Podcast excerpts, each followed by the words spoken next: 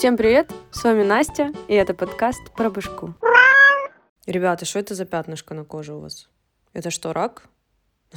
Стало тревожно.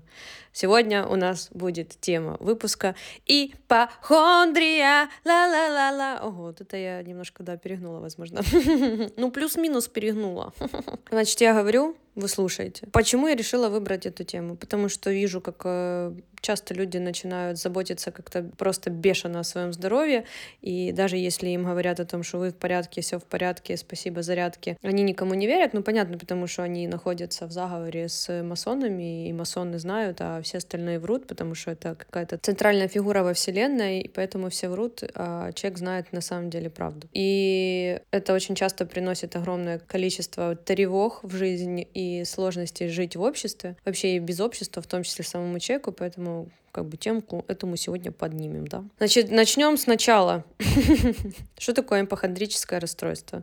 Это обеспокоенность и страх наличия серьезной болезни или возможности ей заболеть у человечка. Ипохондрик испытывает постоянную тревогу и страх за собственную жизнь и здоровье. Даже несмотря, да, как я уже сказала, на нормальные результаты обследования, ему кажется, что все ужасно и плачевно, и тем самым эти переживания влияют ему на нормальную жизнь. Что немаловажно, что немаловажно.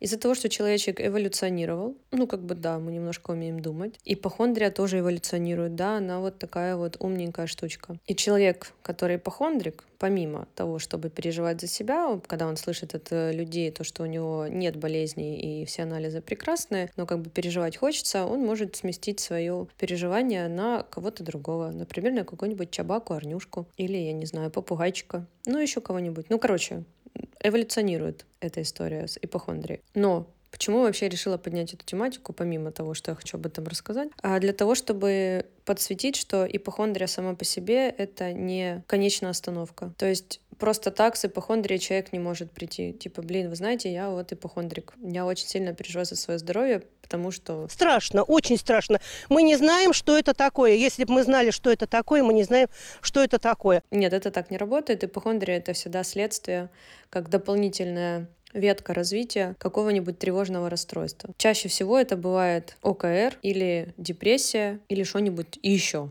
такое, да? В чем тут суть?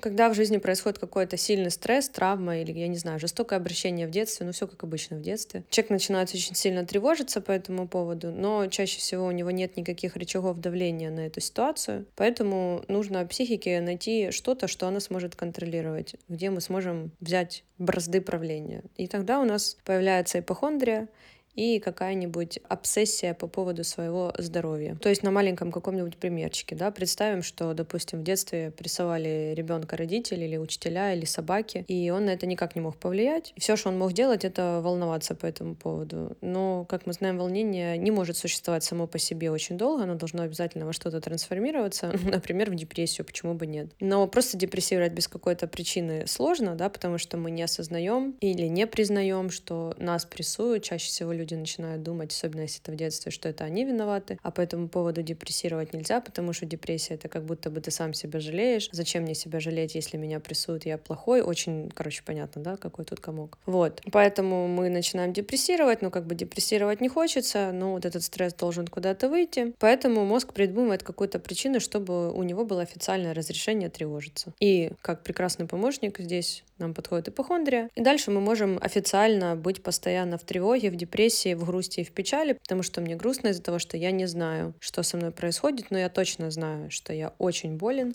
но какая же нечестная и грустная жизнь, потому что никто не хочет этого признавать, никто меня не понимает. Я есть такой несчастный, одинокий, одиношенький со своей болезнью. Вот. Еще нужно обязательно при этом, при всем будет находить какие-нибудь доказательства или супер редкие совпадения с ситуациями, которых вы боитесь, или с теми болезнями, или находить подтверждение того, что если никто не умирал то я буду точно первым, кто от этого умрет, чтобы этот страх умереть от страшной болезни чем-то подпитывался. Поэтому с таким мышлением человек оказывается в замкнутом круге и становится больнее и больнее с каждым днем. Настоящий ипохондрик страдает абсолютно неподдельно, что немаловажно. Его постоянно терзает изматывающий страх смерти, страдания, беспомощности. И самое главное, он хочет вылечиться. И все его мысли болезненно сосредоточены на состоянии собственного здоровья.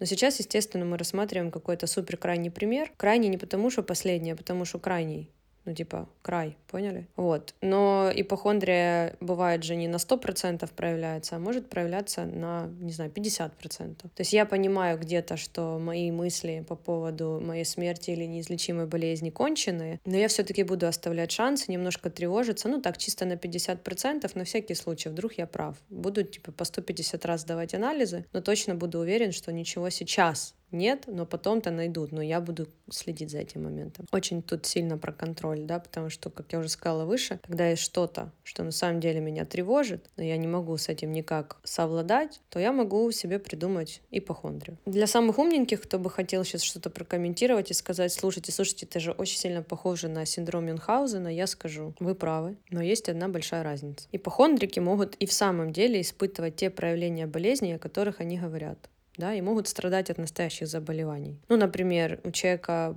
легкое какое-то недомогание, там чуть-чуть заложил одну ноздрю, он уже себе навернул, что у него гайморит, а лучше всего рак, и все, он завтра умрет. Но по факту он-то болеет. В то время как люди с имитируемым расстройством лишь пытаются искусственно его вызвать. То есть это про синдром Мюнхгаузена. Его можно очень просто описать как э, симуляция болезни. У людей с этим синдромом ничего никогда не болит, но им очень хочется, чтобы что-то болело, потому что они очень сильно хотят внимания. Такая вот маленькая разница между ними. Такой вот маленький ликбез, да? Теперь немножечко просто о том, как вообще жить, если ты понял, что в натуре ипохондрик. Можно ли это вылечить или можно не лечить, потому что вы не вылечитесь, блин. Здесь все очень просто. Надо сначала понять, что страх иррационален и пойти за помощью. Как понять, что страх иррационален? Ну, сдать 138 миллиардов раз анализы, увидеть, что анализ не положительный, а отрицательный, и хотя бы в эту секундочку допустить вообще мысль о том, что, ну, может быть, пока у меня есть вот это окно возможностей, пойти прогуляться к какому-нибудь КПТ-терапевту или рэпт, зачитать рэпт,